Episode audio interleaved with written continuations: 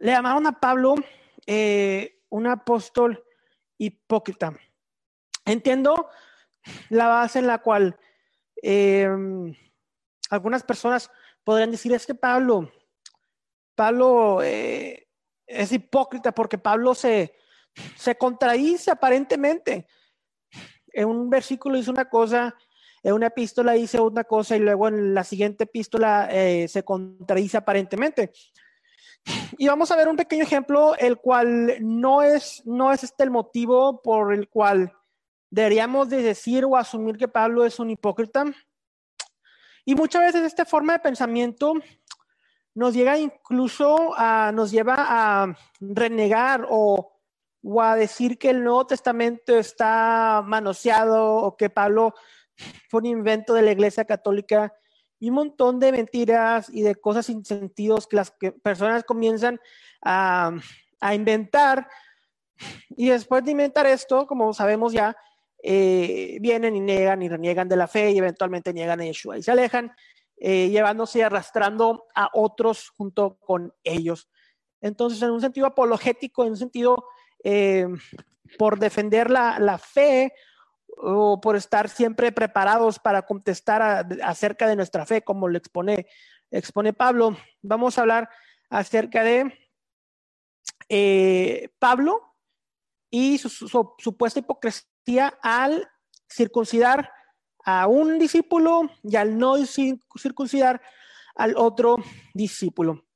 Y quiero dejar claro que esta razón y esta, esta eh, cuestión, la cual vamos a ver hoy, es una cuestión, como siempre se, los he dicho, la cual vemos una y otra vez constantemente con los antimisioneros, ¿ok? Los antimisioneros sacan un verso fuera de contexto, te lo exponen o te sacan parte de las tradiciones rabínicas sin contarte eh, la explicación completa, eh, guardándose algunas revelaciones de, la tradición eh, o incluso escriturales para ellos mismos los cuales refutarían sus argumentos, como lo hemos visto en otros, en otros videos. Entonces, para entender a Pablo es necesario entender la tradición judía, entender el judaísmo, la historia, la cultura, el contexto, Midrash. Pablo usa mucho, mucho eh, las alegorías y eso lo vemos en, en Gálatas, en Romanos. Y el no entender lo que es una alegoría o un drash, un midrash, este nivel de interpretación, ha causado muchas malas interpretaciones y muchas confusiones y ha causado incluso muchas denominaciones cristianas que existan. Entonces vamos, vamos a continuar.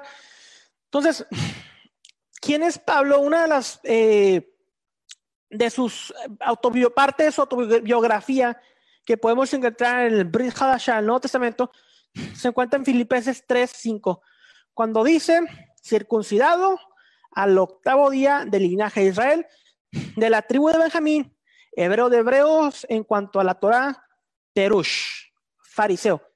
Entonces vamos a disectar un poco este verso. Circuncidado al octavo día. Esto es conforme a la Torah, conforme a la, ley de Moisés, todo eh, varón judío recién nacido se tenía que circuncidar al octavo día. Del linaje de Israel, de la tribu de Benjamín. Aquí me gustaría tocar, ya que estamos en esto, rápidamente un punto. Las personas, eh, otra vez, Hebrew roots, raíces hebreas, efrainitas o nazarenos, natratim, estos movimientos, eh, todos eh, que traen confusión, dicen, es que mira, hay 12 tribus y no, no puedes decirle judío a todo mundo, no le puedes decir judío a todos porque no pertenecen a esas tribus. Cuando Pablo en otras partes de las escrituras se, llama, se dice así judío, mientras el mismo pertenece a la tribu de Benjamín. O incluso Mardoqueo, también perteneciente a la tribu de Benjamín, aplica el término judío para todas las tribus en general o para todos los miembros de la casa de Israel, porque el término judío referente a Judea era un término aplicable para todos, como lo es ahora, hoy en día. Entonces, el término judío sería equitativo a Israel, israelita o, hebreo eh, en esa época. Hebreo de hebreos, o sea, haciéndose énfasis en su, en su judaísmo y en cuanto a la ley, Fariseo, ok. Fariseo, Perush. Los fariseos, como lo he explicado en otras ocasiones, pero voy a tocar un poco eh, de resumirlo aquí. Los fariseos eran los, que estaban enseñándole a todos los eh, judíos afiliados a este movimiento en sus ciudades, en sus pueblos, cerca de sus hogares, ya que cuando fue el exilio de Babilonia, Esdras, Nehemías y grandes hombres, los Anshekines de Hagedola, los hombres de la gran asamblea, se pusieron a pensar y decir, que ¿cuál es el motivo? ¿Cuál es la razón por la cual fuimos exiliados a Babilonia, exiliados de esta tierra? Y llegaron a la conclusión que la ignorancia, ignorancia a la Torah, el desconocimiento y el no ser apegados a la Torah fue una de las razones por las cuales no siguieron la Torah y fue una de las razones por las cuales eventualmente quebrantaron la ley, el Shemitah, y fueron expulsados de la tierra eh, todos estos eh, hombres judíos israelitas. Entonces, tenemos a Nehemías y todas esas personas en Babilonia, y en Babilonia crean las sinagogas Beit las casas de estudio Beit Midrash y los Beitín, las casas de juicio. Crean esos tres sistemas eh, judaicos para la educación del judío en el exilio. ¿Esto qué significaba? Que sin templo ya podían de una cierta forma estar conectados al Dios de Abraham, Isaac y Jacob sin tener que viajar al templo o cuando no hubiera templo, como fue en este caso. Entonces, al crear la sinagoga, Esdras y los grandes eh, miembros de la gran asamblea fueron las personas que empezaron un movimiento, digamos, proto-fariseo ya que Edras y los hombres de la grandes asamblea heredaron todo este conocimiento y todo este movimiento a lo que se convirtió eventualmente en el movimiento fariseo. ¿Ok? Es muy importante entender esto, porque tenemos incluso en el mundo cristiano, en el mundo de raíces hebreas, o, oh, fariseos malvados, y se tiene un concepto del fariseísmo como algo satanizado, cuando en lo que sucede en el Nuevo Testamento, en el Brit Hadashah, es un debate alágico conforme a la legislatura judía en cuanto a la interpretación de la Torah.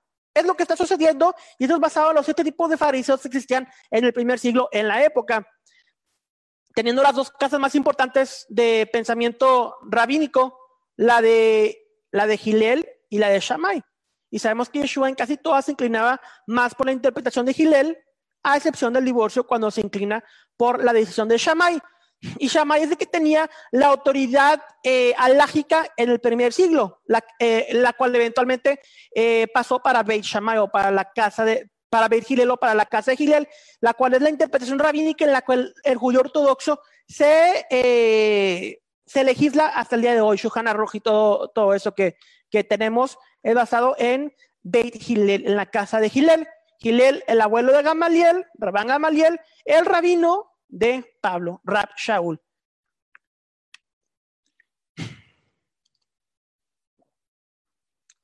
Entonces, este era Pablo, fariseo, fariseos descendientes de Edra Nehemías, de todas las tradiciones orales, lo que se encuentra eventualmente eh, escrito en el Talmud, viene copilado por medio de Esdras y los Anshekines el Hagedola, los hombres de la grande asamblea. Entonces, este era, este era Pablo, este era Rab Shaul, este era el apóstol Pablo, un apóstol grandemente estudiado, grandemente eh, endoctrinado en las tradiciones del pueblo de eh, Beit Israel, de la casa de Israel. En Esdras, capítulo 10, encontramos que mientras los hombres de Israel están en el exilio, tuvieron relaciones con mujeres extranjeras y procrearon hijos. ¿Cuál fue la decisión de Esdras como uno de los líderes de aquella época? La decisión, la decisión de Esdras, del sacerdote Esdras, fue que las mujeres, las mujeres y sus hijos se quedaran en el extranjero y no regresaran a Israel junto con los hombres judíos. ¿Pero por qué? Esto no se explica, no nos dice exactamente eh, los Nevi'im, los, los, libros de los profetas, es de Nehemia, no nos dicen cuál fue la razón por la cual regresaban a las mujeres y los niños. La razón se encuentra dentro de la tradición oral, dentro de la alhaja judía. Si tú eres un varón o un hombre, una persona nacida de una madre judía, tú eres judío. Si tú eres una persona nacida de una madre gentil, tú no eres tú no eres judío, aunque el padre sea judío. Entonces, el judaísmo se basa por medio de la madre. Y esto vemos como evidencia aquí en la Tanaj, en el libro de Esdras y dentro de la tradición y la alhaja rabínica. Entonces aquí hay una de las evidencias en las cuales vemos que la escritura se alinea perfectamente con las leyes rabínicas. En Gálatas 1, del 1 al 15, eh, Gálatas capítulo 5 básicamente, puso un fragmento de, de, estos, de, estos, de estos versos. Eh, eh, y ese fue el comentario que, que me dijo, ok, vamos a hacer un video respecto a esto, el cual Pablo está hablando acerca de la circuncisión. Em, y le dice, o sea, verso 2, miren, yo Pablo les digo que no sé, eh, denme un segundo porque la de esta no me deja ver. Si se circuncidan, el Mesías de nada les aprovechará. Otra vez testifico a los hombres que se circuncida, que está obligado a cumplir toda la Torah. Del Mesías en separado, ustedes se procuran ser justificados por la Torah, de la gracia han caído.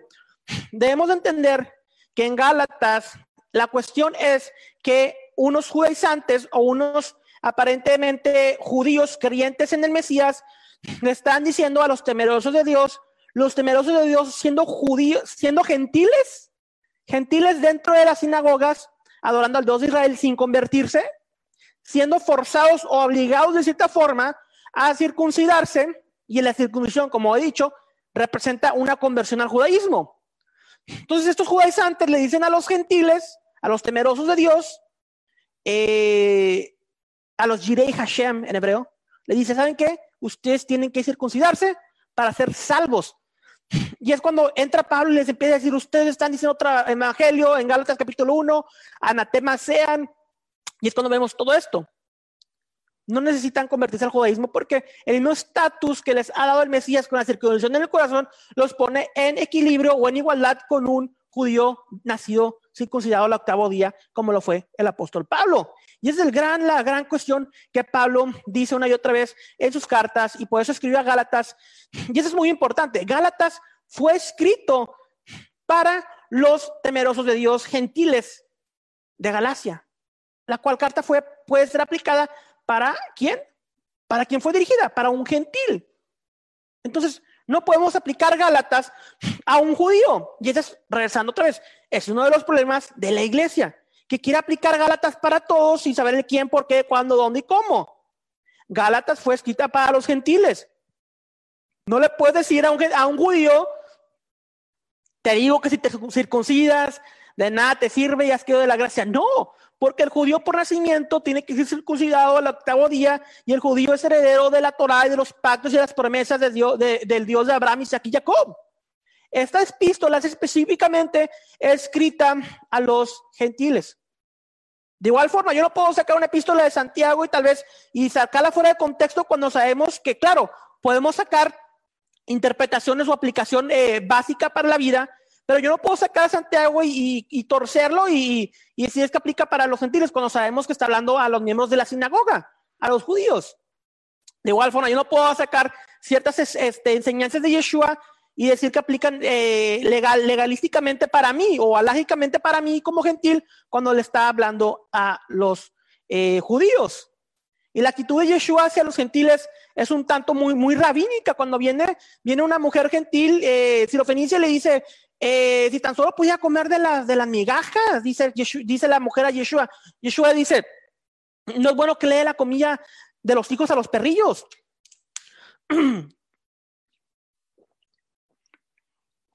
Es algo despectivo, pero es la, es la forma en la cual se llevaba el judaísmo antes de, del, del Mesías, antes de la muerte y crucifixión y resurrección, por cual él vino a específicamente a predicar en la casa de Israel, porque el Mesías tenía que venir por los suyos.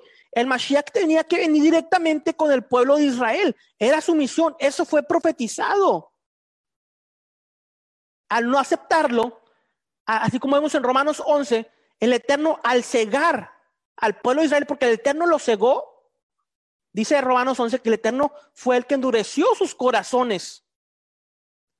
Al Eterno, al endurecer los corazones del pueblo de Israel, hace dos mil años, no se cumple la profecía, Porque si lo hubieran aceptado todos al Mesías, se cumple la profecía, se cierran las profecías y se establece el reino mesiánico en la tierra y los gentiles quedan fuera de la salvación. Como vemos en Gálatas 11, y eso es una, una, una plática que tuve con un pastor, con el tío de mi esposa, y dice, no, es que ellos se cegaron a sí mismos.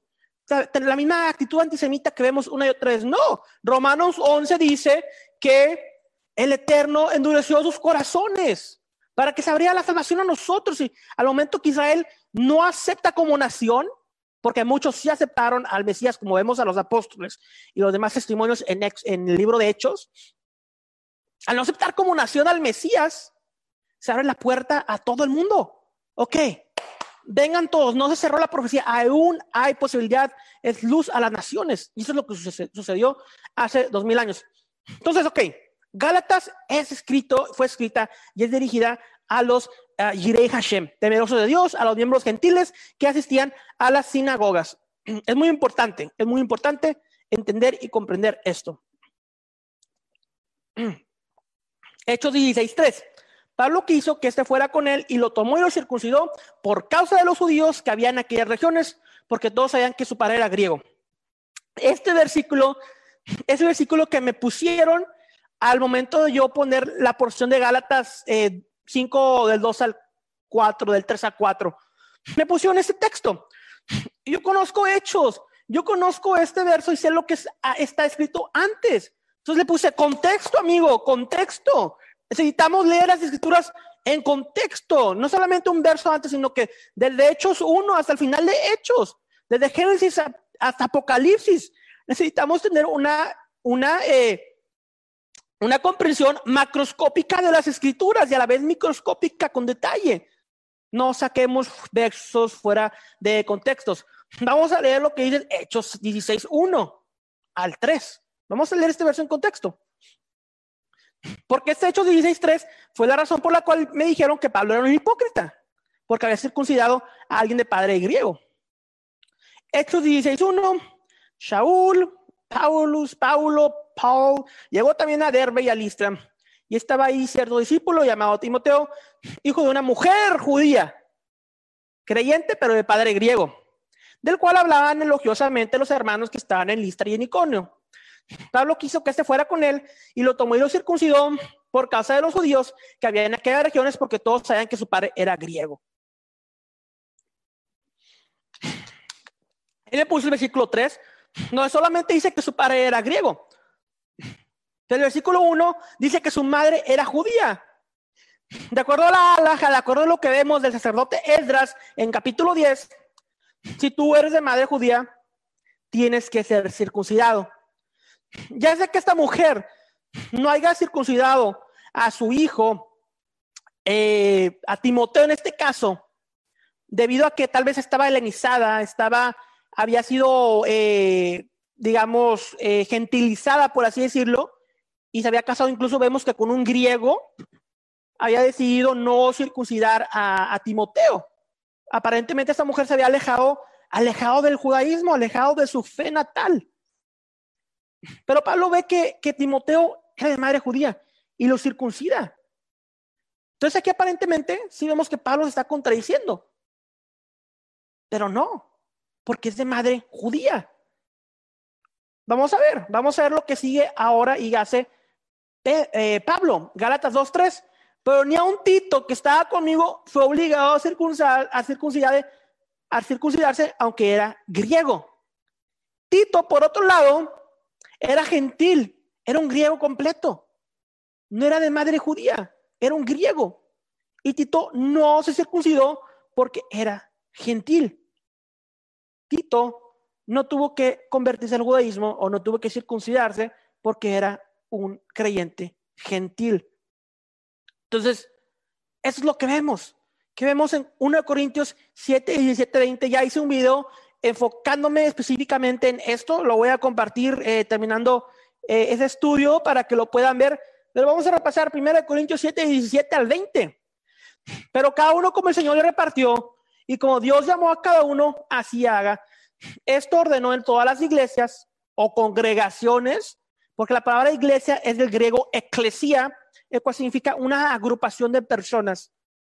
Iglesia es una traducción del griego eclesia, es todo lo que es en el Nuevo Testamento no, no está conectado a ninguna afiliación religiosa y mucho menos ninguna de las miles de denominaciones modernas que tenemos. Fue llamado a algunos siendo incircunciso, que es circunciso. Fue llamado a algunos siendo incircunciso, no se circuncide. ¿Por qué? Porque la circuncisión significa la conversión al judaísmo. Una persona para que se tenga que convertir al judaísmo tiene que circuncidarse, un hombre, hacer tevilá, hacer una inmersión, un bautizo y hacer una ofrenda en el santo templo. Perdón. Son las tres cuestiones que tiene que ser un hombre judío. Entonces dice, si alguien aquí es judío, no se tiene que hacer gentil. Si alguien de aquí es gentil, no se tiene que hacer judío. Es básicamente lo que está hablando Pablo. La circuncisión nada es, y la incircuncisión nada es, sino guardar los mandamientos de Dios, cada uno con el estado en que fue llamado, él se quede. No importa, ya no importa porque Dios, por medio del Mashiach, el Mashiach ha derrumbado el, mundo, el muro divisor.